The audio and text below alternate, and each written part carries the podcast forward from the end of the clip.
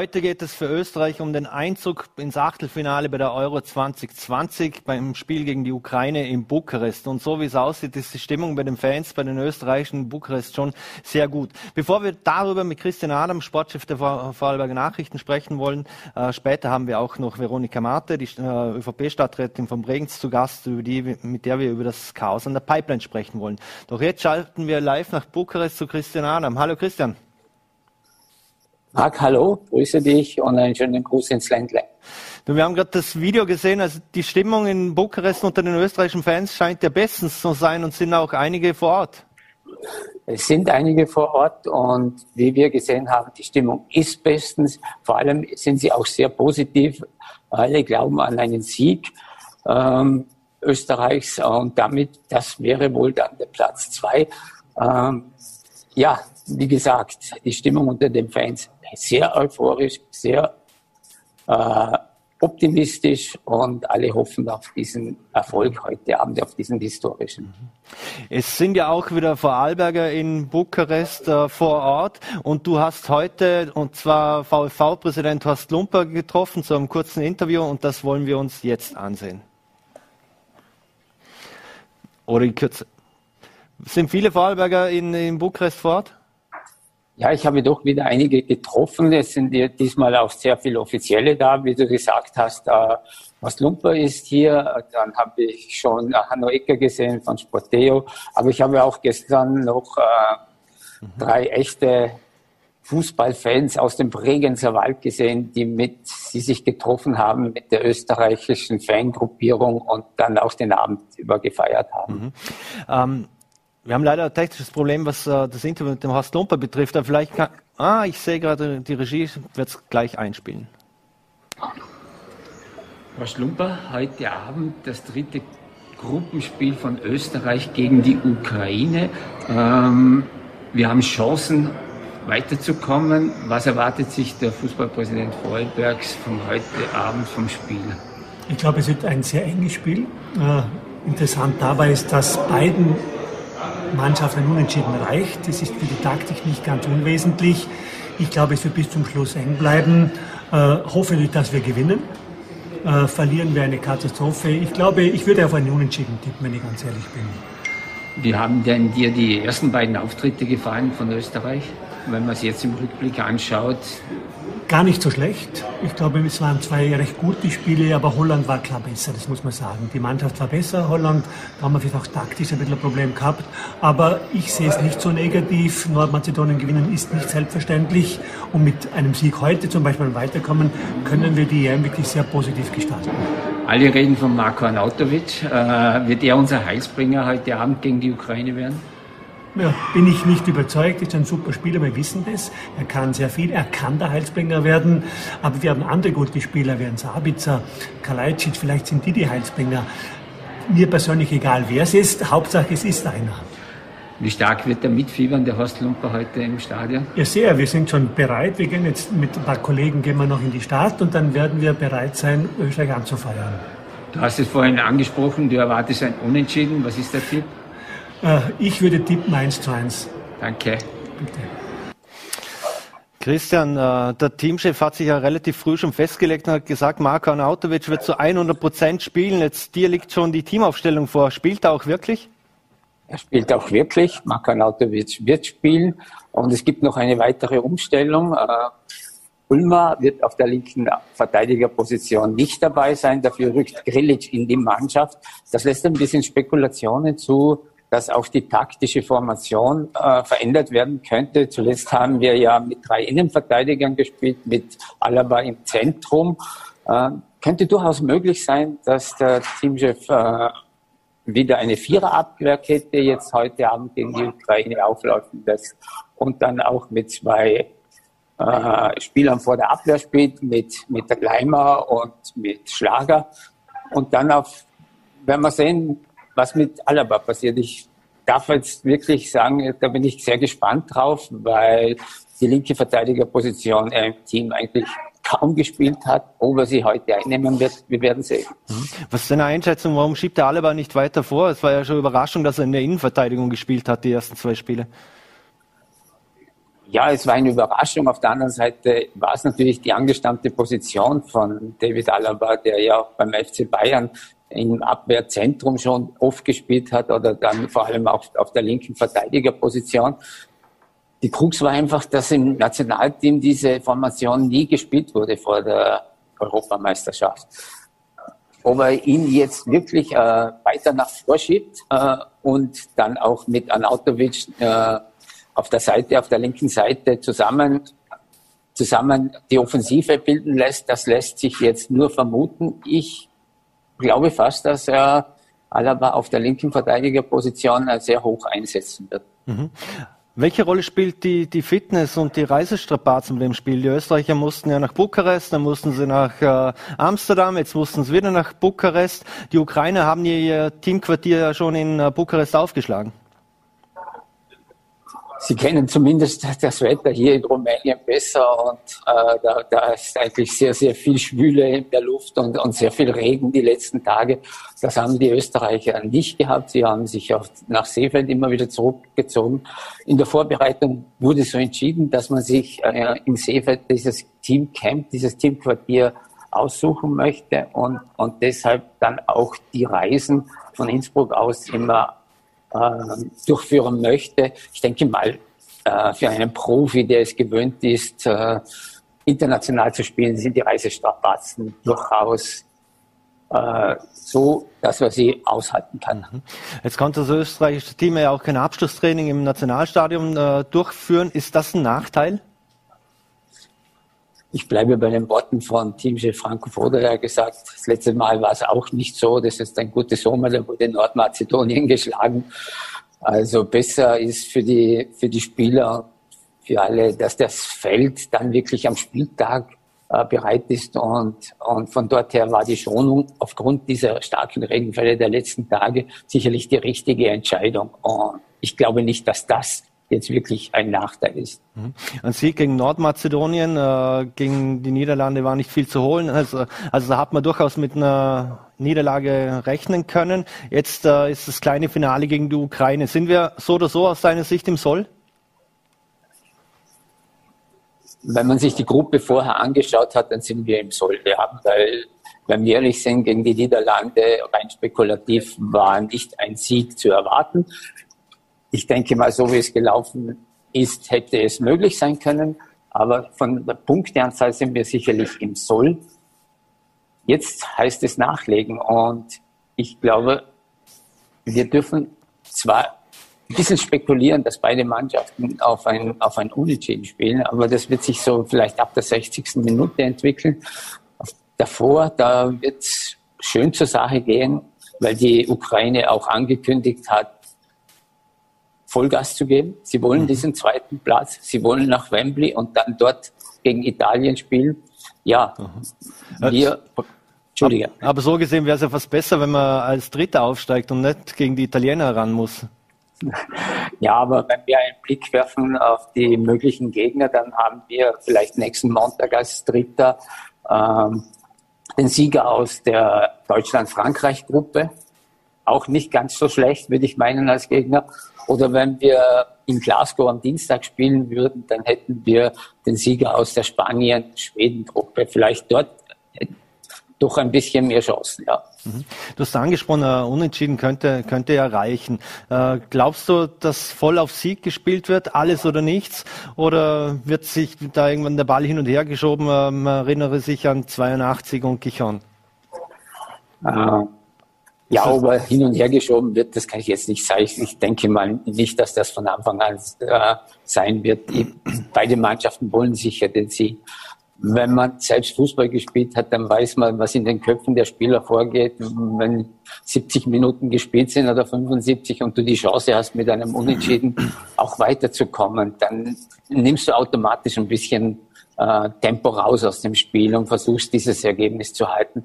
Also vielleicht Marc, das können wir jetzt noch nicht sagen, aber vielleicht erleben wir eine Schlussviertelstunde ähnlich wie in Dijon. Mhm.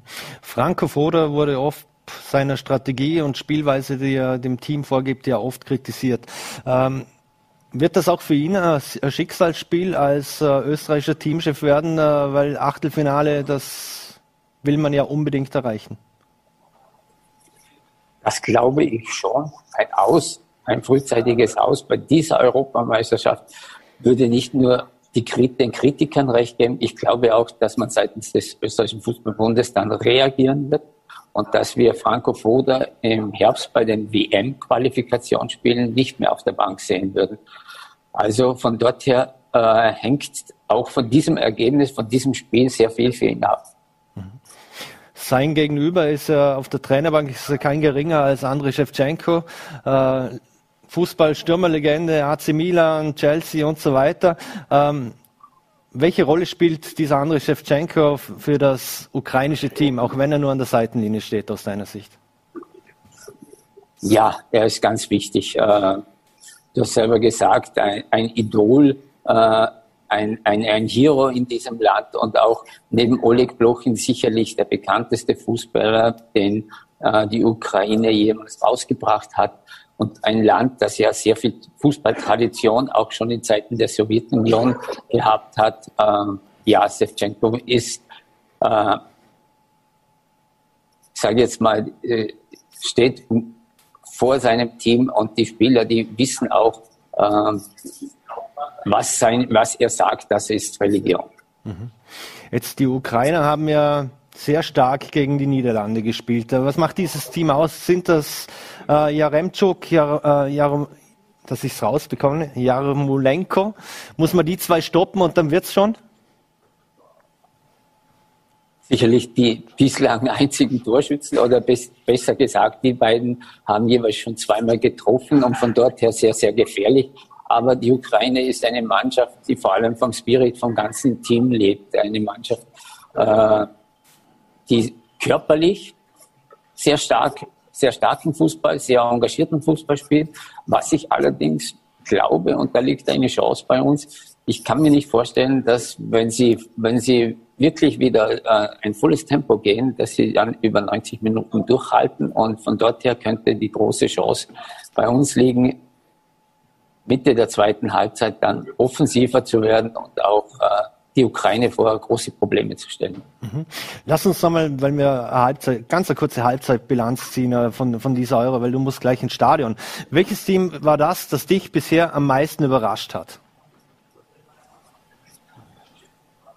Eigentlich Italien. Das, das hat mich sehr gefreut, weil die Italiener sind ja immer ein emotionaler Favorit, aber auch immer eine Wundertüte. Äh, dass sie dann als Mannschaft eine solche Präsenz auf den Platz gebracht haben und auch wie sie über das Türkei-Spiel, über diesen Sieg zum Auftakt in das Turnier gekommen sind und, und, und einen richtigen Flow erleben. Das hat mir sehr, sehr gut gefallen und da würde ich mir sehr, sehr gerne heute Abend einen Sieg von Österreich wünschen, um dann am, im Wembley-Stadion das Achtelfinale gegen Italien bestreiten zu dürfen. Also dein Tipp als abschließende Frage noch für heute Abend. Wie geht's aus? Ich tippe mal 2 zu 1 für Österreich. Marko Arnautovic.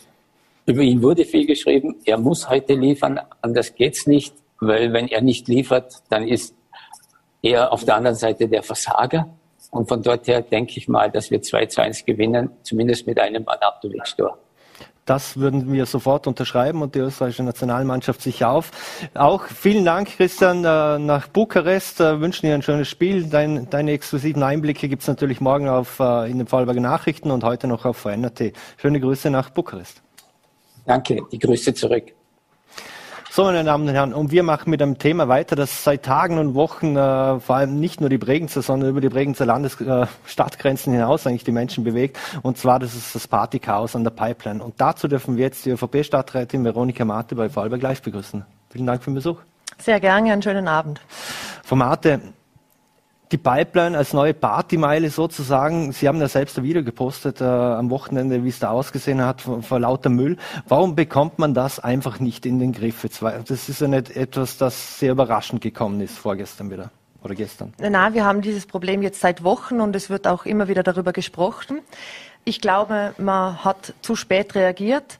Der Bürgermeister hätte schon früher auch die Bezirkshauptmannschaft informieren müssen, beziehungsweise auch um Hilfe bitten müssen, dass auch die Bundespolizei hier unterstützt, dass man das Ganze versucht, auch in den Griff zu bekommen. Mhm. Jetzt, äh, wie man ja aus dem Curriculum Vitae des Bürgermeisters wissen, war ja selber mal bei der Polizei. Wie läuft denn das ab? Die Stadtpolizei ist ja nicht äh, von der Mannstärke her, die kann ja das nie im Griff, nie in den Griff bekommen. Da wurde ja von 700 äh, Feiernden am vergangenen Wochenende geschrieben. Äh, wie läuft denn das ab? Also es ist so, vor 700 bis 1000 äh, Feiernden wurde da gesprochen. Wie viel es genau waren, weiß ich nicht. Ich weiß nur, es sind extrem viele Menschen gewesen. Und äh, da kann ich verstehen, dass man die Stadtpolizei das logischerweise nicht in den Griff bekommt. Ich glaube aber, dass man den ganzen Tag über schon kontrollieren muss, mit den Leuten auch ins Gespräch kommen muss. Es gibt klare Regeln an der Pipeline, es gibt klare Regeln am Ufer und da muss man einfach mit den Leuten sprechen. Und wenn die Regeln nicht eingehalten werden, muss man auch dementsprechend exekutieren und sanktionieren. Mhm. Und wenn man Verstärkung braucht, dann wäre es super, wenn man auch die Bundespolizei bitten würde, da zu unterstützen und die sind sicherlich gerne bereit dazu. Mhm. Also auch mehr zivile Streifen eigentlich vor Ort äh, einsetzen, weil ich meine, es ist am vergangenen Wochenende ja sogar zu, anscheinend zu einer Messerstecherei gekommen äh, und zum Cobra-Einsatz dazu. Wissen Sie da Näheres? Da weiß ich auch, leider auch nichts Näheres. Ich weiß, also ich habe auch nur gehört, dass es zu einer Messerstecherei gekommen ist, dass es einen Cobra-Einsatz gegeben hat, dass extrem viele Menschen vor Ort waren und es ist einfach auch eine beunruhigende Situation und ich hoffe einfach nicht, dass hier irgendetwas passieren wird und dass hier äh, eventuell auch jemand äh, sterben wird oder dass was mhm. Furchtbares passieren wird. Es kommt immer wieder zu eskalierenden Situationen Situationen und das darf einfach nicht passieren. Also da muss man einfach früh genug auch äh, handeln und Ideen einbringen und ich hoffe, dass das jetzt auch passiert. Mhm. Der Bürgermeister hat ja von, einem Flut, äh, von einer Flutlichtanlage gesprochen, die man eventuell da installieren könnte. Das wird vermutlich auch morgen im Stadtrat behandelt. Was wären denn Ihre Ideen? Wie kann man das in, in den Griff bekommen? Was wären da die richtigen Initiativen? Also äh, von dem Flutlicht halten wir relativ wenig. Wir werden mhm. auch morgen als Bregenzer Volkspartei im Stadtrat gegen dieses Flutlicht stimmen. Mhm.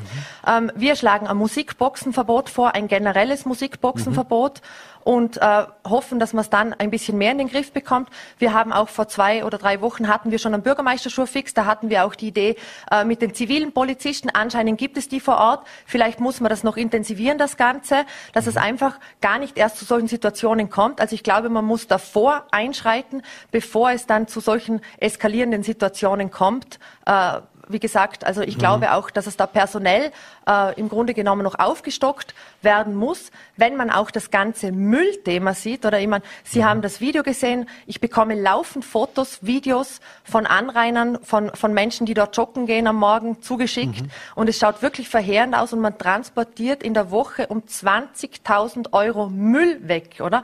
Also ich glaube, das ist überhaupt ein riesiges Problem. Es ist so ein mhm. wunderschöner Ort dort, die Pipeline.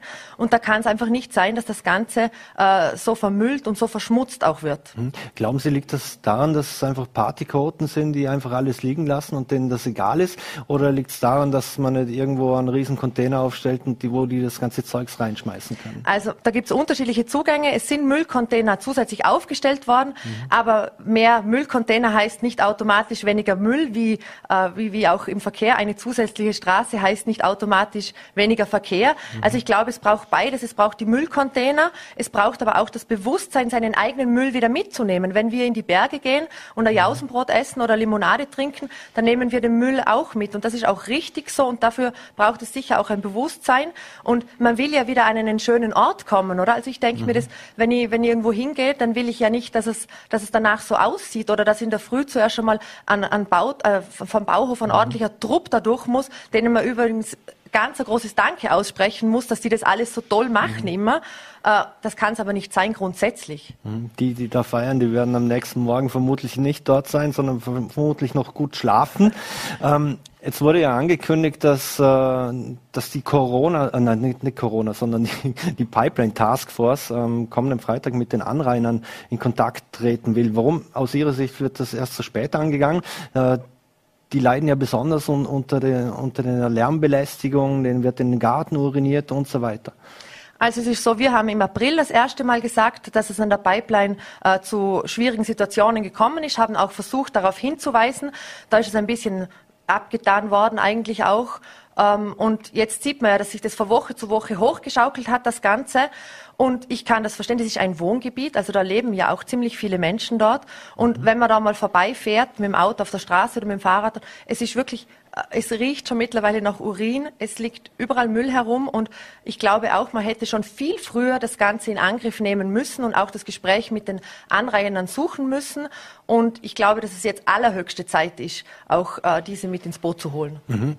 Jetzt ähm, kennt man das TikTok-Video, das Sohnlex, die Party eskaliert und so weiter übrigens. Ist es, äh, weiß man, wer da alles feiert? Sind das wirklich nur Jugendliche oder, oder weiß man da mehr darüber? also ich weiß es nicht konkret, ich weiß mhm. es nur von den, äh, von den Berichten auch von der, von der Ortspolizei, von der Stadtpolizei. Mhm. Das sind natürlich nicht ju nur Jugendliche, oder? Also ich glaube, da stellt man die Jugendlichen einfach auch in ein in a, in a blödes Eck so, weil das sind mhm. natürlich alle möglichen Altersgruppen und das kann man nicht nur den Jugendlichen zugeschreiben. Da wird einfach extrem gefeiert und zwar bis zum Exzess momentan und das ist einfach etwas, was ich glaube nicht sein sollte, nicht sein mhm. darf, weil man sieht am nächsten Tag, wie es vermüllt ist, wie es nach Urin stinkt und einfach, was es auch alles für, für Gefahren mit sich bringt, wenn man jetzt gerade an dieses, mhm. an diese Übergriffe oder an diese Auseinandersetzung denkt, wo man nicht genau weiß, war es mhm. eine Messerstecherei, was ist sonst noch passiert. Also ich glaube, das darf einfach nicht passieren. Mhm. Jetzt äh, 700 Menschen, die werden ja vor allem nicht alle aus äh, Bregenz kommen. Äh, können Sie sich erklären, warum das so eine Eigendynamik entwickelt hat? Ist es, weil man die ganzen Bilder auf Social und überall sieht, wie es dazugeht? Also ich glaube, da kann man durchaus von einem Pull-Effekt sprechen. Man spricht darüber, es hat sich herumgesprochen, an der Pipeline in Bregenz ist wieder Ballermann so ungefähr, da kann man feiern, bis der Arzt kommt, auf gut Deutsch gesagt, oder? Mhm. Und irgendwie, ja, will es mal jeder sehen oder kommt er mal vorbei. Und, und wie gesagt, es ist ein wunderbarer Ort, ein toller Ort. Ich kann mhm. auch verstehen, wenn man da feiert, aber alles mit Maß und Ziel und auch unter Einhaltung der, Or der Verordnungen, oder? Also es gibt mhm. Verordnungen und es gibt klare Regeln und es muss äh, an der Pipeline auch ein Miteinander möglich sein. Mhm. Muss man einfach härter strafen oder ein paar Exempel statuieren, weil wenn man wahrscheinlich ja ordentlich zur Kasse gebeten wird, dann wird man sich das gut überlegen, ob man den Müll zurücklässt oder kann man das auch nicht machen, weil es nicht exekutierbar ist? Also ich glaube, ähm, dass es, wenn es wie es jetzt schon ist, dass es schon relativ weit fortgeschritten ist, mhm. das ganze, das ganze Thema und schon relativ schwierig ist, das Ganze zu handeln sein wird, dass es jetzt viel mehr Kontrolle braucht, dass es jetzt viel mehr Einsatz noch braucht, wie noch mhm. vor ein paar Wochen eigentlich. Und ich glaube schon, dass man gewisse Dinge gleich exekutieren muss dass mhm. es wirklich, wie, wie, Sie sagen, auch, dass ein Exempel vielleicht statuiert wird, dass sich das auch herumspricht, dass nicht alles möglich ist. Sei es der Müll, sei es das Urinieren, sei es das Glasflaschenverbot, das zum Teil nicht eingehalten mhm. wird, das ja auch extrem gefährlich ist. Oder? Das stellen Sie mhm. sich vor, da geht man sonst auch baden und, und die Scherben da am, am Strand, am Pipeline-Strand, das ist einfach auch gefährlich. Mhm. Und was man auch nicht vergessen darf, es leben da ja auch Tiere. Also wir haben da Enten, wir haben da Schwäne und, und es mhm. ist einfach auch ein Ufergebiet, ein Erholungsgebiet und absolut keine Freiluftdiskothek. Mhm. Sollte man vielleicht auch private Sicherheitsdienste wieder verstärkt einsetzen? Wir wissen ja, als das Glasverbot eingesetzt wurde, da sind ja die durch die ganzen Seeanlagen patrouilliert. Also jetzt nicht nur an der Pipeline, sondern bis zum Wochehafen runter. Ähm, ich glaube, wenn man es nicht anders in den Griff bekommt, dann muss man auch an das denken, dass man noch mehr Personal einsetzt, dass man noch mehr auf Deeskalation auch einwirkt oder, mhm. oder versucht, es so zu machen.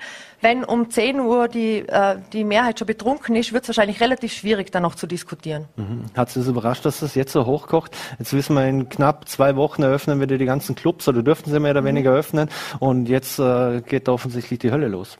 Ich kann es durchaus verstehen, jeder, der feiern möchte. Wir, wir sind noch in der Pandemie, wir sind momentan dran, das besser in den Griff zu bekommen und äh, es ist ein Licht auch da, Gott sei Dank. Die Nachgastronomie, die ein wichtiger Teil ist, sperrt mhm. Gott sei Dank wieder auf. Ich glaube aber nicht, dass das ganze Problem mit dem Öffnen der Nachgastronomie automatisch gleich vom Tisch sein wird, oder? Weil wie gesagt, es ist ein toller Ort. Ich kann auch verstehen, wenn man da selber sitzt und mhm. feiert und, und an, an, an Spaß hat, aber eben nicht mit dieser Lautstärke, nicht mit den mhm. Glasflaschen und auch nicht mit dem Urinieren und auch mhm. nicht äh, einfach so, äh, ja, wie soll ich sagen, einfach oh, ja, zum Teil rücksichtslos, leider Gottes. Mhm. Jetzt wissen wir, in Bregenz gibt es an den öffentlichen Plätzen Alkoholverbot. Äh, können Sie sich vorstellen, dass auch, oder werden Sie das auch fordern im Stadtrat, dass es ein Alkoholverbot gibt an der Pipeline? Also wir haben ein Alkoholverbot am Leutbühl und am Kornmarktplatz. Mhm. Und ich habe gelesen, es ist ja nicht so, dass das nur der, an der Pipeline in Bregenz momentan so zu äh, Partysituationen kommt, sondern das ist ja in anderen, in anderen Städten, in anderen Orten in, in Bayern, in Baden-Württemberg auch so. Es ist in Wien so passiert und es braucht auch natürlich Platz zum Feiern. Aber diese Städte, diese Gemeinden haben zum Teil Alkoholverbote ausgesprochen von 22 bis 6 Uhr, einfach für einen bestimmten Zeitraum, um das Ganze wieder in den Griff zu bekommen. Und mhm. ich glaube ganz ehrlich, dass man über alle Vorschläge diskutieren muss und auch alle Vorschläge in dieser Taskforce eingebracht werden sollte, dass einfach eine offene Diskussion darüber auch stattfinden mhm. kann. Und dann muss man schauen, weil ich bin mir sicher, niemand will so eine Situation an der Pipeline, wo es zu, äh, wo es zu äh, Gewalt Daten oder wo es einfach auch zu Schlägereien oder zu Messerstechereien kommt, wo es zu so extremen Müllanhäufungen kommt und mhm. wo einfach solche Zustände herrschen. Mhm. Jetzt heißt Sofa muss auch mit den Jugendlichen sprechen. Jetzt haben Sie auch gesagt, es geht ja nicht nur um Jugendliche, es sind nicht nur Jugendliche. Macht es die Situation besonders schwierig, weil, äh, weil es ist ja alles nicht wirklich organisiert oder so. Man kann ja nicht irgendjemanden einladen, damit man auch in den Diskurs kommt mit den Menschen. Braucht es da Streetworker oder ähnliches? Also wenn Sie die Jugendlichen ansprechen, ich glaube nicht, dass die Jugendlichen hier das Problem sind. Ich glaube, es ist einfach äh, eine feiernde Gesellschaft von jung bis alt, sagen wir es mal so. Ähm, wir haben seit einigen Jahren dieses äh, Thema gemeinsam am See. Das sind auch äh, Sozialarbeiter, städtische Bedienstete, Jugendarbeiter, die durchgehend mit den Leuten ins Gespräch kommen, mit ihnen auch reden und ihnen erklären, was für Regeln hier gibt. Die laufen an der Pipeline entlang und weiter am See entlang, auch Richtung Wiking. Wir haben mhm. eine super offene Jugend- und Kulturarbeit in Bregenz, die extrem gute Arbeit auch macht, die auch auf Plätzen äh, ist, wo jetzt Jugendliche sind Wobei, wie gesagt, an der Pipeline geht es nicht um die, mhm. um die Jugendlichen per se. Ich glaube aber natürlich, dass man vor Ort sein muss und auch mit den Menschen ins Gespräch kommen muss. Und das versucht man Gott sei Dank auch. Ich glaube nur, es muss noch intensiviert werden, das Ganze. Mhm. Und wenn man abschließend noch, äh, wenn man sich nur Zonen heraussucht, zum Beispiel vom Hafen bis zur Milli, dass dort Alkoholverbot ist und, und, und, ähnliches, muss man dann befürchten, dass es sich weiter nach Locher oder wohin äh, verlagert, weil das Seeufer selbst gehört ja übrigens es kann durchaus sein, dass sich das Ganze verlagert. Ich glaube nur, man muss jede Idee und jeden Vorschlag offen und ehrlich diskutieren und dann schauen, wie man das Ganze wieder in den Griff bekommen kann. Weil so wie es momentan ist, ist es einfach leider Gottes kein Zustand. Mhm. Und letzte Frage noch jetzt. Wissen wir, ich habe es ja schon angesprochen, die, die Clubs werden wieder öffnen. Glauben Sie, dass sich das Problem dann von selbst erledigt oder wird man dann trotzdem noch viele feiernde Menschen an der Pipeline sehen? Ich glaube nicht, dass sich das Problem von selbst erledigt. Ich glaube, dass man nach wie vor an der Pipeline feiern wird, weil es eben ein lässiger, ein toller Ort ist. Und ich kann es auch verstehen, wenn man, wenn es warm ist, am See sitzt. Es ist wunderbar, aber alles mit Maß und Ziel und alles auch unter Einhaltung der Verordnungen und alles auch unter einer gewissen Rücksicht natürlich. Und dazu gehört das Lärmen, also Musikboxen. Dazu gehört der Müll. Dazu mhm. gehört auch äh, das Urinieren. Und mhm. ich glaube, auf das muss man natürlich, äh, ja, wie gesagt, äh, schauen, dass es nicht mhm. so weit kommt. Mhm. Also Musikboxen weg, aber mit der Gitarre und der Klampfe darf ich noch unten sein und, und ein bisschen spielen. Das glaube ich auf jeden Fall drinnen, aber die Musikboxen haben natürlich ganz andere Lautstärke. Mhm. Und als wirklich allerletzte Frage kann ich Sie natürlich auch noch nicht entlassen zum Spiel Österreich gegen die Ukraine. Was ist denn Ihr Tipp? Also ich hoffe natürlich, dass Österreich gewinnt, drücke den Österreichern auch ganz fest die Daumen und ich hoffe 2 zu 1 für Österreich. Veronika Marte, vielen Dank für den Besuch im Studio bei Vorarlberg Live und bleiben Sie gesund. Vielen Dank ebenfalls. Einen schönen Abend noch. Danke. So, meine Damen und Herren, und das war es heute schon mit Vorarlberg Live. Wir würden uns freuen, wenn Sie morgen wieder einschalten. Das Spiel Österreich gegen die Ukraine gibt es natürlich auf Voller T im Live-Ticker. Bleiben Sie gesund, schönen Abend und vor allem viel Spaß beim Fußballsehen.